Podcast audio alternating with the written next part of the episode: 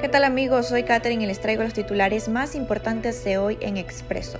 El Ministerio de Educación investiga un caso de agresión a menores.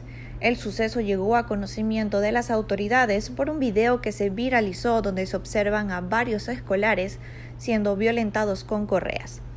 El MIES da a conocer la tabla de pensiones alimenticias para adultos mayores en situación de vulnerabilidad y que entrará en vigor a partir de enero del 2022.